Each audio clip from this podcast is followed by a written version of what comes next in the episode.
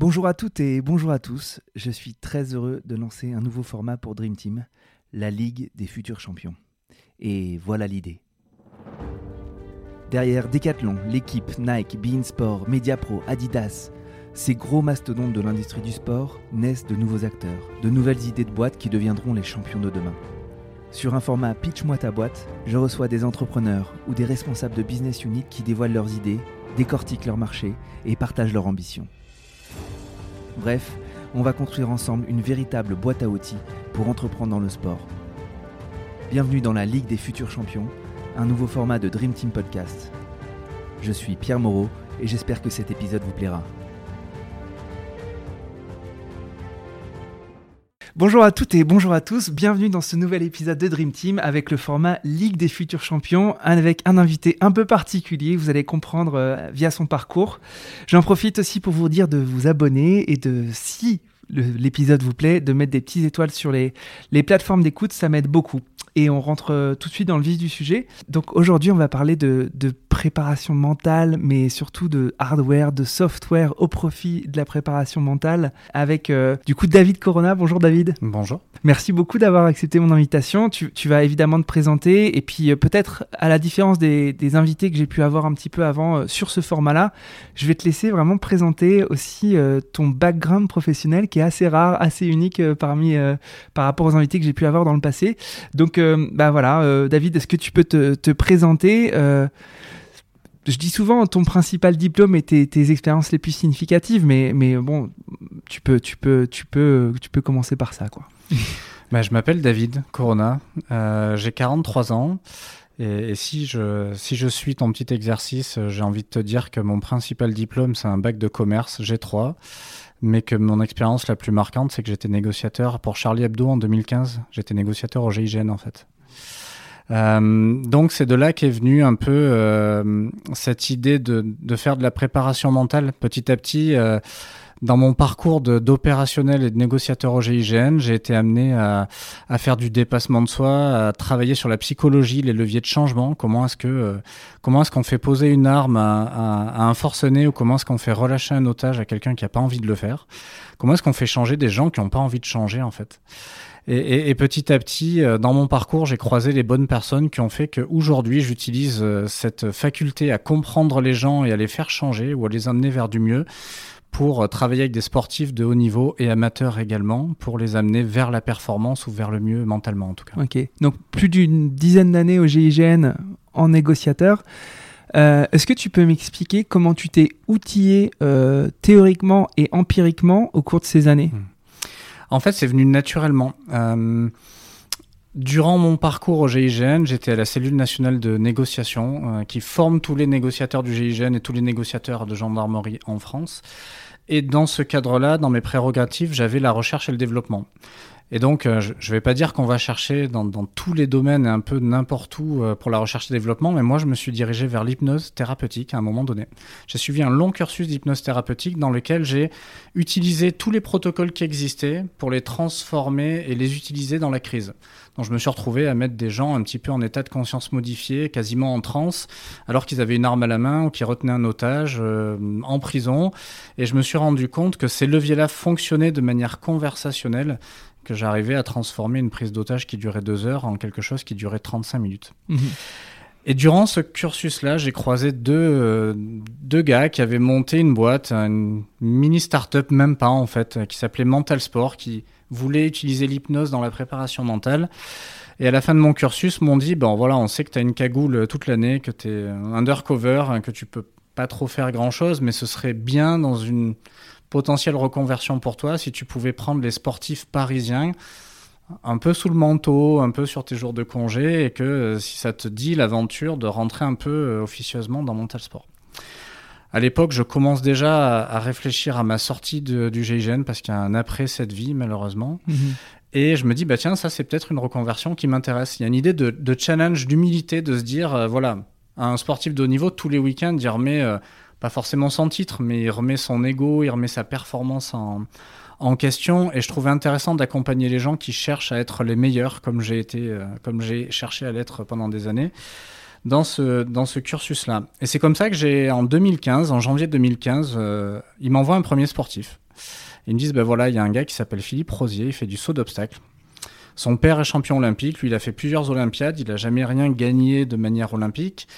Et euh, il a vu une émission sur l'hypnose et le vertige et il est tombé sur nous par hasard. Est-ce que tu peux travailler avec lui? Ça a commencé en janvier 2015, donc je travaille avec Philippe qui, euh, au fil des semaines, commence à avoir de, bons résultats. On fait des, séances un peu intenses où c'est assez émotionnel, assez chargé. On gère des, des, vieux traumas qui sont là. On travaille la confiance, la motivation et et il commence à regagner. Et les, gens du milieu, parce que moi je connais pas du tout ce milieu, je travaille, je travaille pas. Enfin, je vais pas apprendre à Mbappé à tirer un penalty. Par contre, s'il arrive plus à le tirer, besoin malheureusement. S'il arrive plus à le tirer comme il faut, je vais pouvoir l'aider à savoir ce qui se passe émotionnellement ou dans sa tête pour arriver à le faire de nouveau. Euh, donc je connais pas le sport, mais je connais l'humain. Et donc les gens de son milieu lui disent mais qu'est-ce qui se passe en fait? T'as bouffé quoi? Parce qu'on te reconnaît plus. Euh, ça fait 20 ans qu'on te voit sauter à cheval. Il s'est passé un truc. Et il s'est passé un truc magique, c'est que là où il aurait pu euh, garder ce truc-là pour lui, euh, comme ça a déjà été le cas dans d'autres disciplines, bah, il m'a partagé en fait. Il a dit, mhm. bah, il y a ce gars-là, je bosse avec, euh, ça marche bien. Et je me suis retrouvé propulsé en, en, en Ligue 1 de, de saut d'obstacle, à travailler avec le gratin français, même mondial, avec des équipes internationales rapidement. Et, en, et ça va assez vite. En fait, en juin 2015, je me retrouve au jumping de la Tour Eiffel, donc euh, sur le champ de Mars. Je suis avec ma femme dans les tribunes. Et le dimanche, au Grand Prix 1m60, qui est l'épreuve phare, les trois premiers sur le podium sont les trois que je coach. Les trois seuls que je coach euh, en France. Et là, on se regarde et je me dis, il y a quelque chose qui fonctionne. Je ne sais pas bien tout ce que je fais, mais on va commencer à chercher. Donc entre-temps, ça, ça, ça, a fusé comme une traînée de poudre. J'ai commencé à bosser avec le judo, avec euh, j'ai eu un joueur de poker, j'ai eu motocross aux États-Unis, j'ai eu un pilote de Formule 3000, j'ai eu euh, des triathlètes, des sports de combat. C'est arrivé de tous les côtés. Et j'avais encore, encore une cagoule sur la tête euh, la semaine, donc j'essayais de faire ça un petit peu en douce euh, sur mes week-ends. Mais du coup, un négociateur GIGN, il, il, est, il, négocie tous les jours ou c'est un job à plein temps ou comment ça se passe euh En fait, j'étais opérationnel au GIGN à plein temps. Donc, en fait, tu, tu, faisais partie des. des, voilà, c'est ce qu'on voit à la télé. Ouais, c'est ça, les, équipes de la BRI. Voilà, j'étais sniper, pilote voiture, moto, parachutiste. J'avais 7 ou 8 armes avec moi mon job, c'était euh, d'être opérationnel toute la semaine, mais j'avais la spécificité en plus d'être négociateur. Ouais. Et je, lorsqu'il y avait une négociation, je, je, faisais ça. Quoi. Je me permets quand même de, peut-être repréciser ce que c'est le GIGN. C'est l'élite de la gendarmerie nationale. C'est ça. Donc c'est l'équivalent des forces spéciales de l'armée. Euh, c'est l'équivalent du RAID pour la police. Ouais, c'est ça. C'est l'équivalent des SAS euh, en, en, Angleterre, du GSG9 en Allemagne. Oui, donc on, est sur l'élite de l'élite de, des forces opérationnelles, des forces de l'ordre. quoi. C'est ça. donc donc déjà avec un background, euh, enfin un, habitus, un ethos sportif mm. hyper développé, euh, une charge mentale qu'il faut savoir gérer. Euh, en fait, ma question c'est est-ce que ce que tu as appris en tant que négociateur, c'est des choses qu'on peut s'auto-appliquer, que tu as pu appliquer à tes camarades du GIGN pour la gestion de crise, pour la gestion des moments de tension? Parce que je suppose que ça aurait déjà pu être tes premiers cobayes, mm. tu vois. Il y a une culture de ça, je vais même te dire plus, le premier cobaye c'était moi. Mhm. Euh, pour rentrer dans ces unités, il suffit pas d'être un bon sportif de haut niveau, il faut avoir, euh, il faut avoir euh, de la résilience, il faut avoir une bonne gestion du stress, une bonne stabilité émotionnelle. Euh, il faut avoir de la rusticité aussi. En, mhm. général, dans les premières semaines, les, ceux qui ont les meilleurs résultats euh, sportifs sont les premiers à partir parce que quand on commence à, à plus manger, à plus bien dormir, à être blessé, euh, bah, les gens partent parce qu'ils n'ont mhm. plus leur confort. Et en fait, cette culture du dépassement de soi, de la résilience, de la gestion du stress, de la stabilité émotionnelle, de, de continuer à garder un fonctionnement normal alors qu'on est dans l'adversité, comme le font certains sportifs mhm. qui sont dans des sports d'endurance ou assez violents physiquement, ils arrivent quand même à garder une lucidité dans l'effort.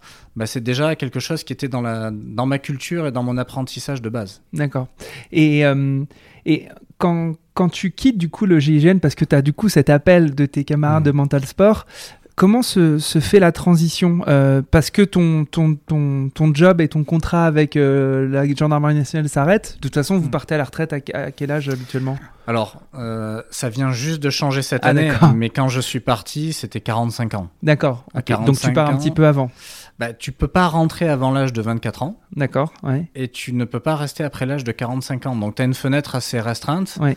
J'étais rentré à l'âge de 30 ans, euh, donc j'ai devancé mon, ma sortie et ma retraite de 2-3 ans. quoi. D'accord. Et tu, tu l'as devancé parce que tu avais cet appel euh, de Mental Sport? Alors, du coup, explique-nous euh, ce qui t'a convaincu de, bah, d'anticiper ta, ta retraite de la gendarmerie nationale pour, pour euh, embrasser ce nouveau projet? En fait, ce qui s'est passé, c'est que moi, moi j'ai aucun entrepreneur dans ma famille, j'ai aucune culture entrepreneuriale. Je viens d'un milieu, un milieu ouvrier, un milieu administratif. Je viens d'un monde de T'es salariés. originaire en d'où d'ailleurs T'es- De Digne-les-Bains, dans les Alpes de Haute-Provence. D'accord. ok. Une moyenne montagne entre, entre, entre la neige et la mer. Euh, j'ai pas cette culture-là. euh, et, et finalement, euh, je, je rentre dans l'armée, je veux rentrer dans les forces spéciales. Et à un moment donné, je rencontre le monde de l'entreprise et je rencontre euh, euh, ces deux gars-là.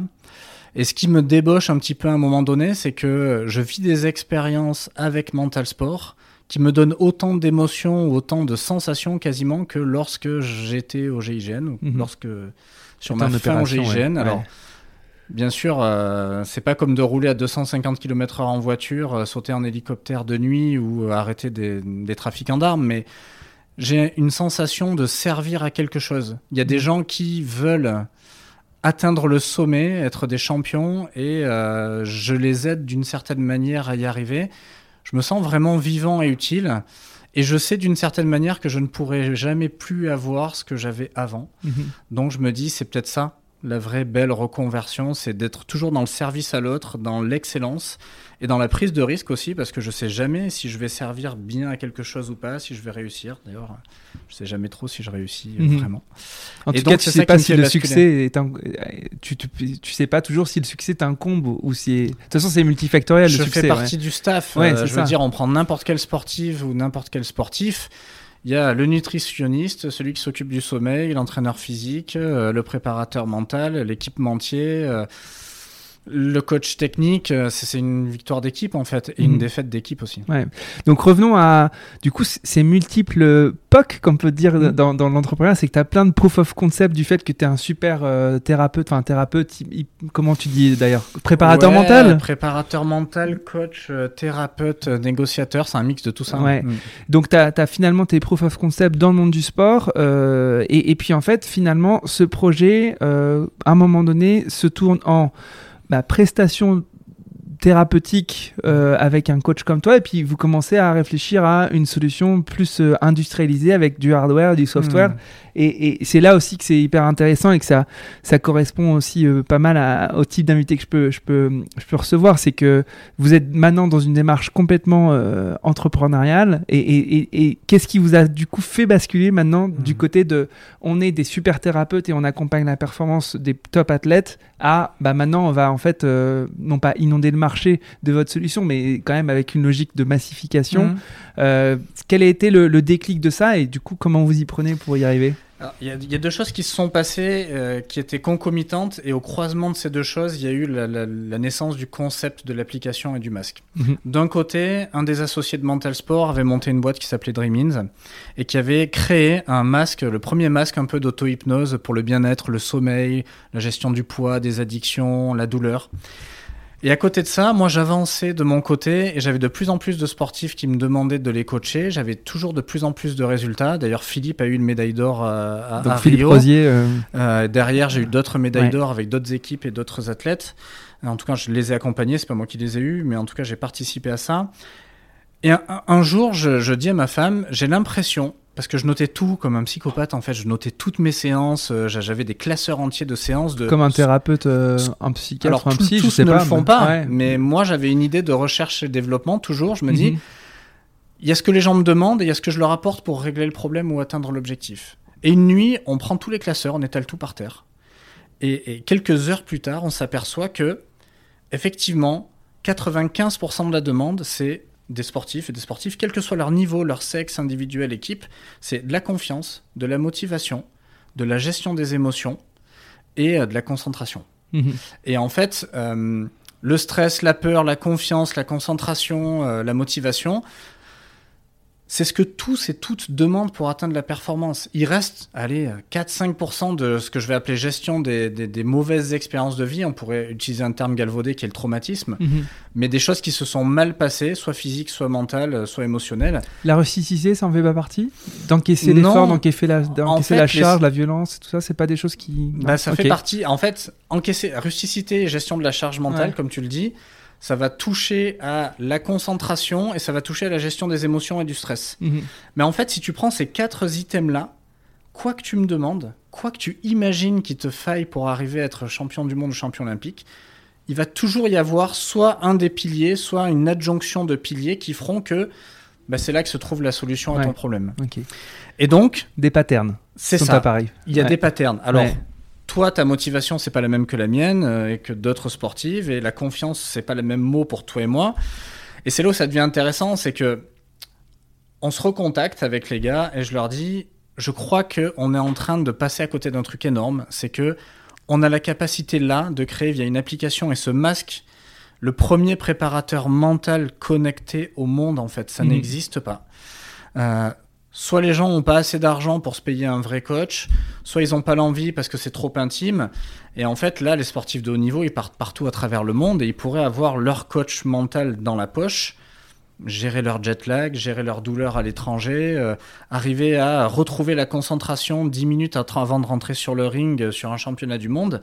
Et en fait, on tient quelque chose et on va adjoindre votre produit technologique à ma méthode mhm. et on va le créer quoi. C'est comme ça que Mental Sport est né. Écoute, pour, pour le dire aux auditeurs, j'ai testé la solution juste avant et, et, euh, et j'avoue que c'était assez bluffant parce que tu te crées toi-même tes imageries euh, alors que le casque ne projette pas d'image, mais en tout cas tu, tu, te reconstruis ton image. Et je t'ai dit que je t'avais fait un, premier débrief. Et en fait, le débrief auquel je pense, c'est à ma petite fille qui avait beaucoup de mal à s'endormir et à qui on a acheté euh, les, la boîte à histoire de, mmh. de Lumni que, que, tu connais sans doute.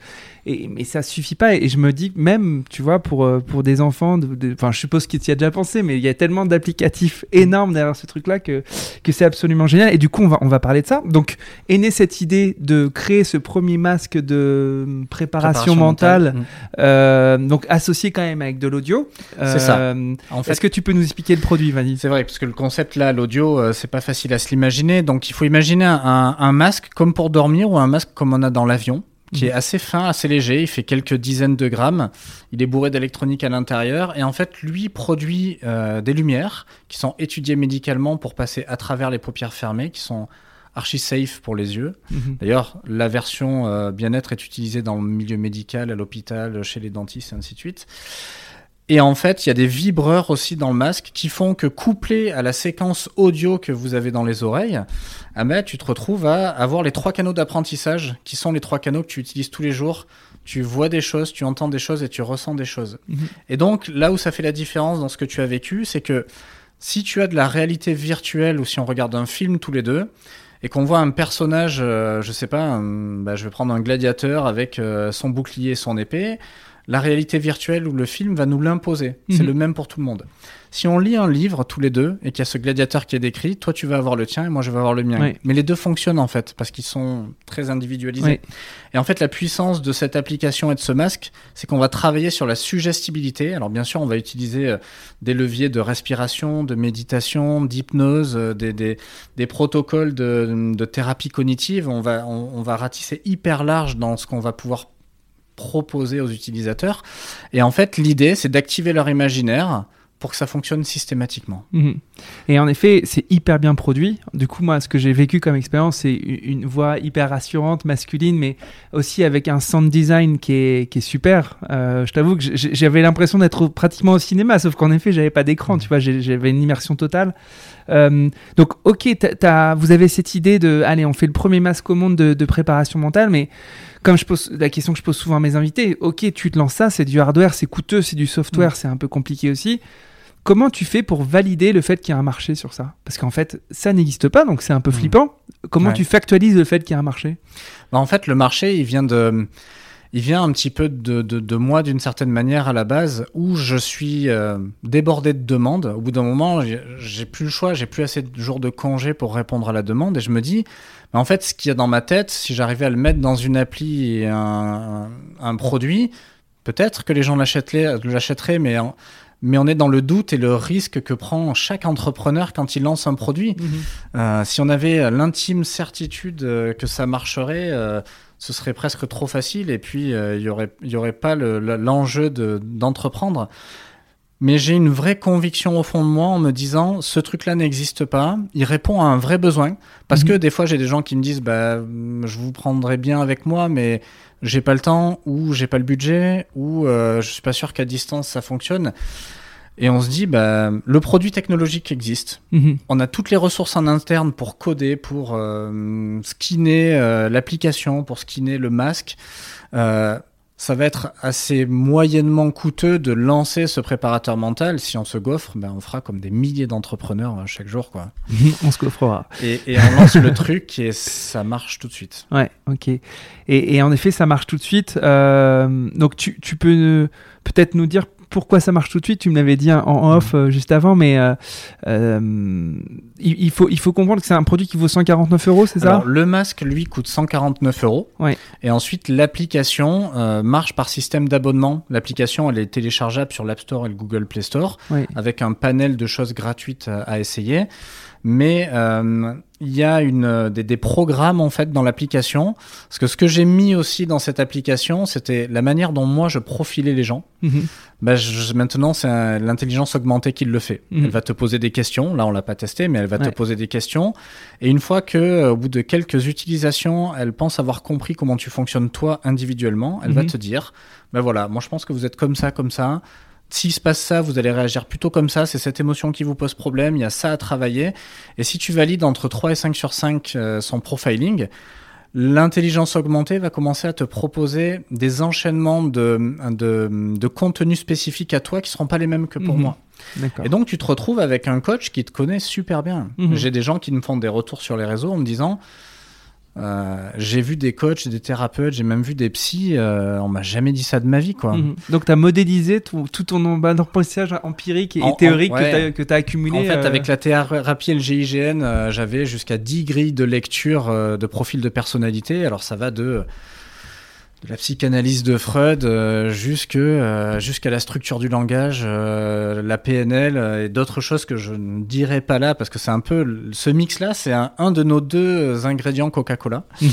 Euh, mais ce qui fait que aujourd'hui, euh, on arrive à savoir avec précision comment fonctionnent les gens parce qu'on a envie de leur proposer quelque chose Ouais. de très individualisé quand même. Donc, tu as créé, euh, donc as créé cette appli, tu as créé ce produit, euh, et tu me disais que bah, ça, ça a fonctionné tout de suite parce que tu as, eu un beau deal, un beau premier deal avec Mm. un gros, gros distributeur français. C'est ça, si c'est citer, fait, euh, en, en fait, on, on est sorti, on va dire, en janvier 2020.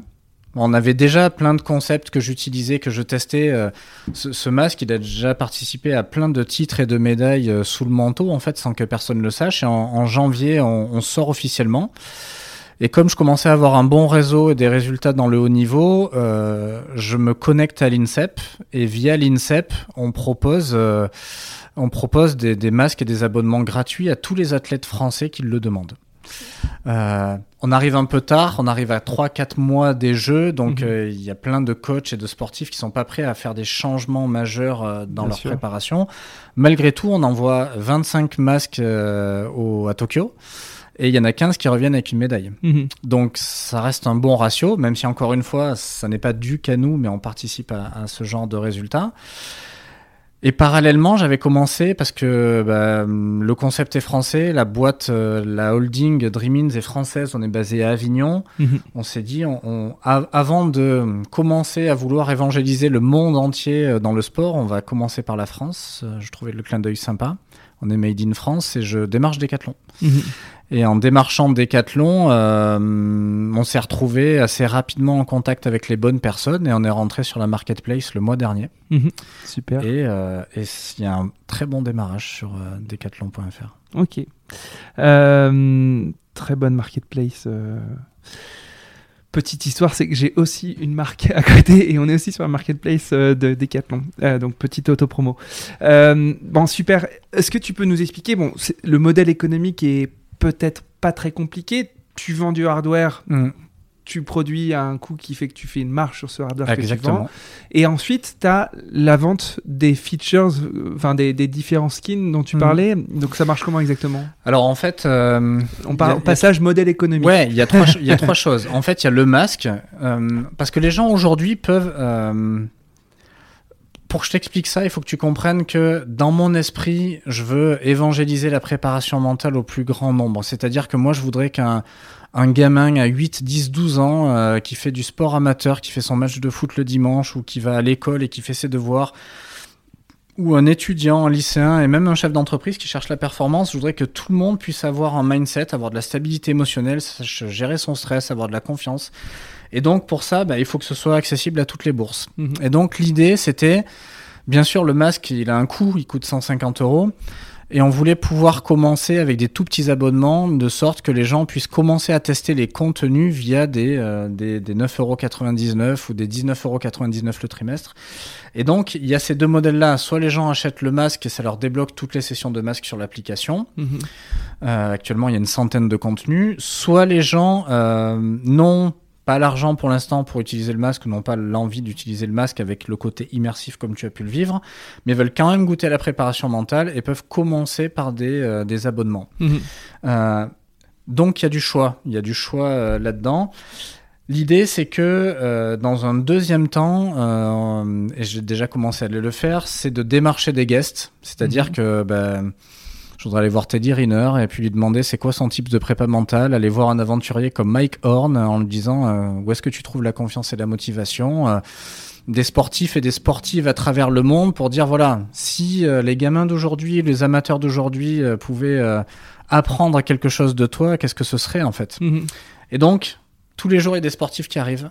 Tous les jours, il y a des champions qui arrivent. Et en fait, ce modèle, il s'auto-nourrit. Mhm. C'est-à-dire que euh, les nouveaux sportifs vont se nourrir des champions anciens. J'ai même euh, l'idée d'avoir une, euh, une section vintage avec des, des Harry Vatanen ou des, euh, des, des, des, des anciens Pour les plus jeunes, Harry Vatanen, pour- c'était un, un pilote de rallye qui a gagné plusieurs fois le Dakar. C'est ça. Ouais. Donc en fait, le modèle économique, il est là. Il y a, il y a un produit qui permet l'immersion totale parce que ce que je t'ai pas dit non plus, c'est que euh, ce masque, il utilise la cohérence cardiaque en respiration. Tu as des modes de micro-sieste où, je sais pas, toi tu es au bureau là aujourd'hui, euh, tu te dis j'ai 17 minutes pour me reposer. En fait, il va te mettre en cohérence cardiaque, il va Mhm. te faire arriver dans la zone euh, entre 5 et 7 respirations minutes où euh, bah, tu, tu as les bonnes hormones pour t'assoupir et il va te proposer un simulateur d'OB pour éviter de te réveiller comme un sauvage avec ton réveil, Mhm. mais c'est ton, ton cerveau qui va envoyer du cortisol dans ton corps et qui va te réveiller naturellement. Mhm. Alors ça marche pour faire des micro-récupérations pour les sportifs, mais surtout par exemple pour Tokyo, ça leur a permis de récupérer du jet lag en moins de deux euh, Mhm. plutôt que de passer des jours à essayer de recaler son sommeil. Quoi. Donc le modèle est là, euh, il est évolutif et surtout il est internationalisable. Ouais, c'est ça. On passe au scale. Comment on scale tout ça Euh, Eh ben, on est en train. Ouais, raconte-moi tout. euh, C'est quoi, c'est quoi tes enjeux en ce moment? On est en train, alors pour parler de chiffres euh, très, très bruts, euh, on n'est on est plus une start-up. Il y a Mhm. 7-8 personnes dans cette boîte. Euh, elle a commencé en 2014-2015, cette, cette société avec le modèle juste bien-être. Là aujourd'hui, euh, l'année dernière, malgré le Covid, euh, malgré toutes les ruptures de stock de composants en Chine, parce que même si tout est fait en France, on a quand même deux Bah, pauvres composants en Chine euh, qui Tout ce qui est technologique rupture. et, et- et en- évidemment. Et encore, on n'en a pas trop souffert Ouais. parce qu'on a quasiment tout qui est fait en France et nos ingénieurs ont réussi à bidouiller des trucs pour Mhm. échapper à, à la rupture de la Chine. Voilà, l'année dernière, on a fait un million de chiffre d'affaires. c'est une boîte qui commence à tourner. Là, on est en pleine levée de fonds mhm. qui est pas terminée. Donc, euh, je fais un appel s'il y en a qui veulent investir dans cette, dans cette société, c'est avec plaisir. En fait, je- quand, quand je t'ai dit, bah, dis-nous, dis-nous quels sont tes besoins, j'ai fait un, un- un épisode avec un, un copain qui, est- qui- qui a créé un fonds et il dit mais j'ai pas le droit de faire d'appel au fonds. Euh, mais bon, nous on, on peut, on peut le faire. Donc, je tu- retire mes propos. Non, non, pas du tout. pas du tout. Donc, tu- non, mais concrètement, tu cherches à lever combien Là, on Euh, cherche à et- lever un million et demi, Ouais. mais juste pour faire de la croissance, parce qu'en fait, euh, ça sera croissance et com. Parce qu'en fait, euh, ce qui se passe là, c'est que ce qu'on a fait en français, mais on va le traduire en euh, anglais, en espagnol, euh, en allemand. euh, et en fait, l'idée, c'est qu'à un ou deux ans, on aille chercher potentiellement une licence aux États-Unis. Mhm. Moi, ce produit-là, il est, il est parfait pour aller démarcher la NBA, la NFL, la ligue de, de, de baseball et ainsi de suite. Euh, et tous les sports où il y a besoin de performance. Donc, il n'y a, mhm. a pas vraiment de limite. Et, et ton marché, tu, enfin, je te, je, te, je te titille un peu, mais tu penses que ton marché cible, c'est vraiment le marché du sport? T'as pas, euh, t'as pas. Euh, enfin moi, moi, je qui suis pas un sportif, moi j'ai j'ai eu un, enfin je suis un sportif du dimanche, mais euh, j'ai trouvé un bénéfice direct alors que j'ai pas de, de j'ai pas de souci avec une, une, performance sportive qui m'attend. est-ce que ton marché il est pas plus large que ça? Et est-ce que tu devrais, enfin tu vois, est-ce que c'est voilà. En fait, les feedbacks qu'on a, c'est que effectivement, j'ai envie de te dire, on a 70% de sportifs qui l'achètent ce préparateur mental. Et les 30% qui restent, bah, c'est des étudiants et des chefs d'entreprise. Mhm. C'est des gens qui ont besoin d'avoir euh, un mental assez solide ou qui ont besoin de performance. La performance, c'est très personnel. Mhm. C'est est-ce que je vais être un bon auditeur euh, dans ma réunion? Est-ce que je vais réussir à tenir ce séminaire? Est-ce que je vais réussir à euh, aller démarcher ces investisseurs? Est-ce que je vais réussir à être à la hauteur de mon examen pour lequel je bûche depuis des mois et qui va engendrer peut-être une potentielle bonne carrière ou pas. Mhm. Tous les gens qui sont à la recherche de performance et qui vont, je te dis, dans ces quatre piliers, motivation, concentration et ainsi de suite, euh, bah, c'est un marché qui est plus large, effectivement, même si c'est pas celui qu'on vise euh, dans notre cœur de cible. Et tu parlais aussi en off de des compagnies, des boîtes qui adressent déjà une partie euh, du méta-sujet qui, est la forme et le bien-être. Mmh. Euh, tu parlais de Freeletics et tu parlais euh, peut-être d'autres applis. C'est aussi un, levier de développement pour toi de, te plugger avec mmh. ce genre d'acteurs? Absolument. On a, on a des collabs possibles avec tous les acteurs qui sont dans la performance, que ce soit de la nutrition, du sport. Euh, je pense euh, notamment à Freeletics, mais on, a commencé à réfléchir à l'appli Fast de, de McGregor. Mhm. Euh, il y a Sporelec qui nous a contacté. ça pourrait être de la nutrition. En fait, ça pourrait être Fitbit aussi pour mhm. le bien-être. On peut se connecter et s'onboarder sur n'importe quel acteur qui va rechercher de la performance ou du bien-être mhm. via des leviers mentaux qui pourraient booster ces acteurs-là, en fait. Trop bien. Super, on passe à, un petit peu aux questions de, de la fin ou, ou de l'avant-fin. Je demande souvent s'il y a un, fun fact ou un chiffre un peu intéressant euh, mais un peu marrant que tu pourrais euh, citer et qui, qui, est symptomatique de, de, ton métier, de ton produit, de ton marché. Euh, voilà, une petite anecdote sympa à partager. Je t'ai pas préparé avant, je suis pas sympa. Ouais, ouais, ouais. non, non, mais il n'y a pas de souci. en fait quand je demande euh, via les réseaux, euh, quand j'ai beaucoup de retours, quand je demande des, euh, des retours à des, à des users, en fait, j'ai des punchlines qui reviennent régulièrement. J'en ai une punchline qui revient régulièrement, notamment, c'est celle que tu as entendue à la fin. Ouais. Et, et, en fait, elle me fait marrer cette, cette phrase parce que je pense que je réfléchis plus large en fait des lignes de vêtements, des trucs sur des sacs de sport. À un moment donné, on va on va chercher à gagner en notoriété. Et en fait, euh, des, des, phrases que j'ai euh, des fois écrites euh, au bord de la plage ou dans un TGV un matin bien trop tôt où j'écrivais une session, bah c'est ces trucs-là qui me, qui me font plaisir et qui me reviennent régulièrement en tête. On me rappelle tout le temps ces punchlines. Et la tienne, c'est ce que vous faites dans cette vie résonne dans l'éternité. D'accord, super. Et bah, moi, je te, je te dirais, l'autre punchline qui m'a bien plu quand je suis allé sur ton site et que je me suis un peu renseigné sur toi, c'est No Brain, No Gain. Mm. Je trouve qu'elle est, elle est fantastique. Euh, elle, est, elle est très efficace. Super, merci pour, euh, pour la petite anecdote.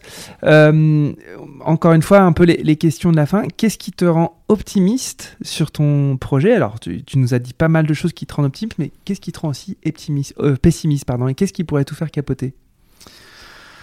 Euh, ce qui pourrait tout faire capoter, je pense, c'est que euh, on puisse euh, vouloir à un moment donné baisser les bras devant les difficultés.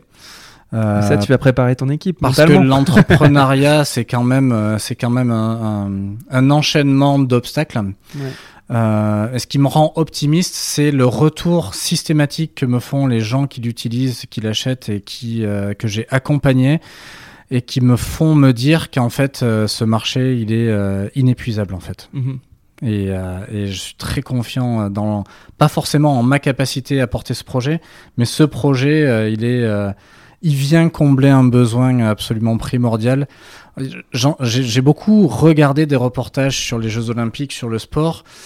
Et il y a un entraîneur qui a dit notamment euh, l'air qui arrive va être une ère mentale parce qu'on mhm. est arrivé au bout de l'équipement, du physique, des capacités, de tout. Et en fait, le, la chose la moins explorée, c'est la tête. Mhm.